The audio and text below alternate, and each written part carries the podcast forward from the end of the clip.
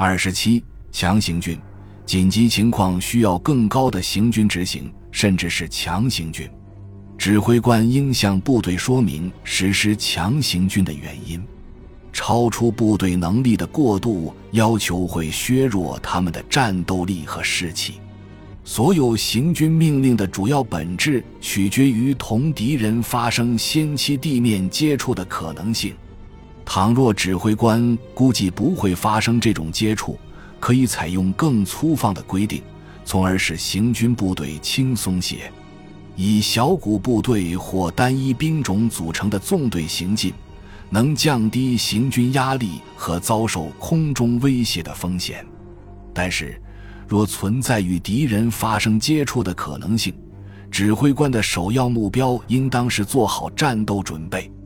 这需要指挥官排开诸兵种合成部队队形，选择合适的行军序列，并采取必要的警戒措施。一支诸兵种合成部队沿多条良好路线展开行军，对部队来说较为轻松，既能加快行军速度。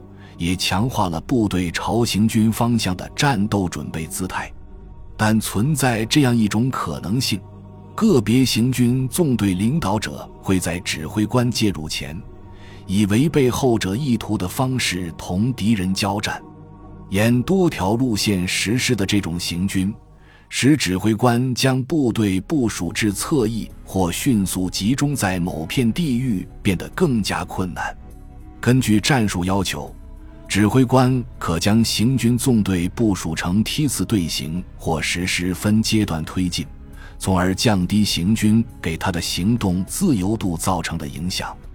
为控制这种移动，指挥官应规定行军纵队的出发时间和地点，或先遣部队必须跨过指定调整线的时间。行军途中的梯队变更，必须通过控制行军纵队实现。也可在休息期间做出调整。分阶段前进期间，指挥官应提前告知行军纵队到达中间目标时需要他们采取的行动，停下脚步或继续前进。未接到具体命令时，行军纵队指挥官必须在到达行军目标时报告上级指挥官。指挥官与行军纵队。以及各行军纵队之间必须建立可靠的通信。遭遇复杂地形或能见度较差和夜间，需要采取特别谨慎的措施。相邻行军纵队以无线电和信号灯进行的通信联系也需要仔细规划。昼间，己方飞机能及时提供个别行军纵队状况和进展的信息。指挥官必须在相邻纵队之间设立行军分界线，警戒和侦察。部队以单路纵队行军期间，指挥官对部队的控制最佳，行动自由度也最大。单一路线上诸兵种合成力量的规模越大，要求该部队完成的指定路程也越远。行军纵队越长。遭遇空袭的危险就越大，部队集中所需要的时间也越多。夜间行军由地面观察提供安全性，有利条件下也可由空中观察提供。对敌人来说，实施夜间空袭比较困难，因此，夜间行军是实现出敌不意的重要方法。而且在敌人掌握空中优势的情况下，具有特殊价值。如果实施夜间行军的部队于拂晓时直接进入敌占区，短暂的休息有助于确保部队以新锐、协调的状态同敌人战斗。行军队形的决定因素包括部队的总实力、可用的宿营区域、力量编程、行军序列和战术态势。所有部队必须朝行军方向前进，应避免迂回和交叉通行。非必要情况下，指挥官不应通知或命令部队提前开始行军。如果大批部队必须从同一片阵地出发，他们应按计划安排逐一到达，以免造成不必要的等待和拥挤，并暴露在敌人的空袭下。一般说来，部队加入行军纵队的计划安排取决于他们的宿营地点和他们在行军序列中的位置。这些部队可从侧面或相交道路加入行军纵队。宿营集团成立时，指挥官们应确保各部队及时到达以及他们在行军纵队中的合适位置。辎重和后方勤务部队不得妨碍部队的移动。如果行军纵队队形在前哨掩护下执行，后者必须及时整合到行军纵队中。行军起始时间取决于态势、行军长度、天气和其他情况。休息不足会给部队的能力造成负面影响。在黑暗中完成一场夜间行军非常重要。就昼间行军而言，通常不应在夜间到达新宿营地域。骑兵和摩托化部队通常在出发前需要两小时准备时间。行军结束时，他们通常会比步兵晚到。组织不佳的休息会使马匹难以恢复体力。汽车的维护也受到影响，其结果是部队的作战能力下降。行军序列决定各部队在纵队中的位置，这一点反过来又取决于他们可能的战斗展开。正确的行军序列是战斗成功的第一步。警戒力量的行军序列通常由他们各自的指挥官决定。单位简化命令，这些部队的顺序也可由行军纵队指挥官确定。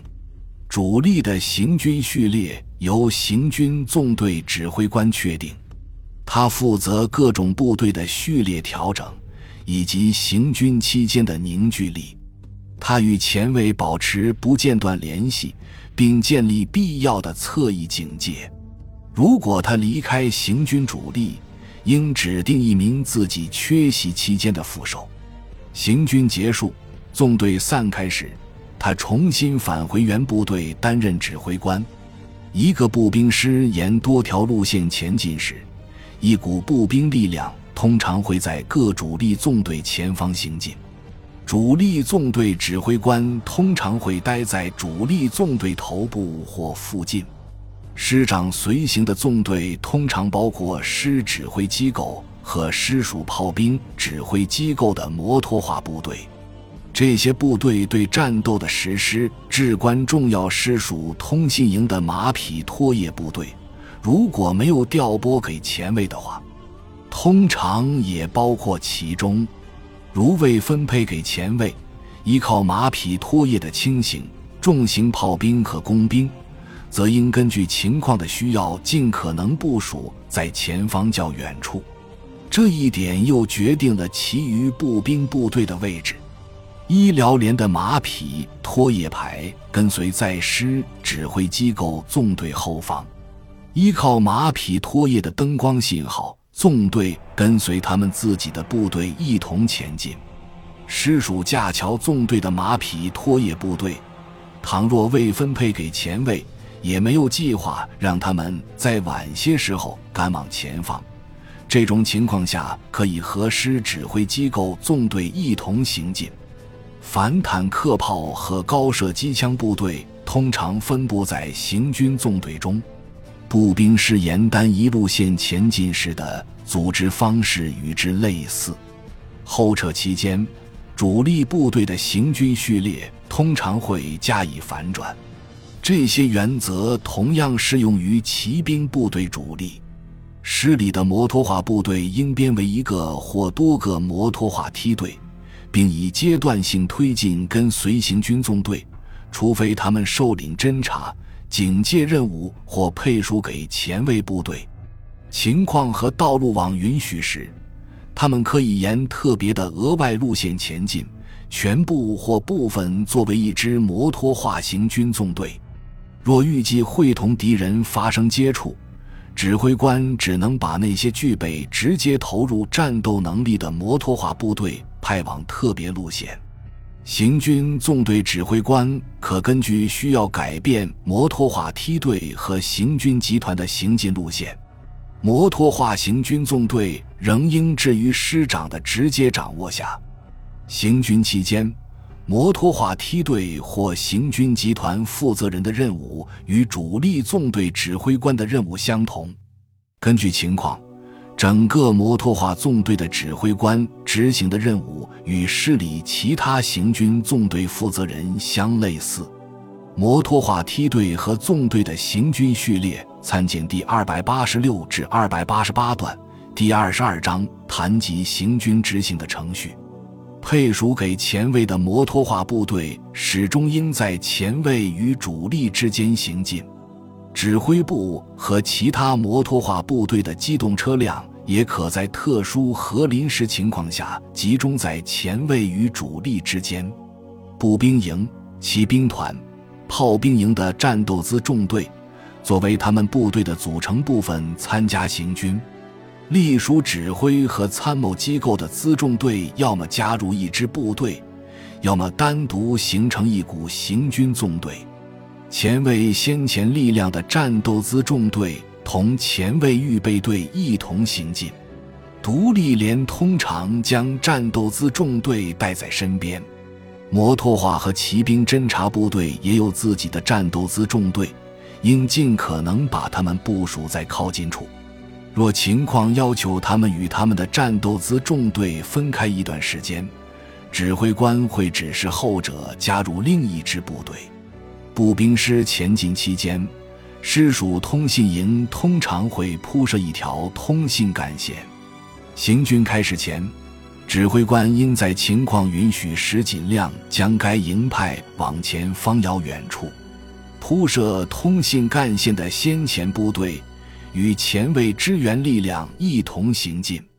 信息中心和电话站建立在关键地点，具体位置必须在行军命令中标出。沿多条路线行军期间，师属通信干线通常应沿师长及其参谋人员的行进路线铺设。与敌人脱离的逆向行军期间，不再使用的通信干线应拆除或销毁。除铺设通信干线。师属通信营还必须在行进和逆向行军期间，确保同后方和侧翼的不间断无线电通信。与前进部队的通信取决于相关态势。感谢您的收听，本集已经播讲完毕。喜欢请订阅专辑，关注主播主页，更多精彩内容等着你。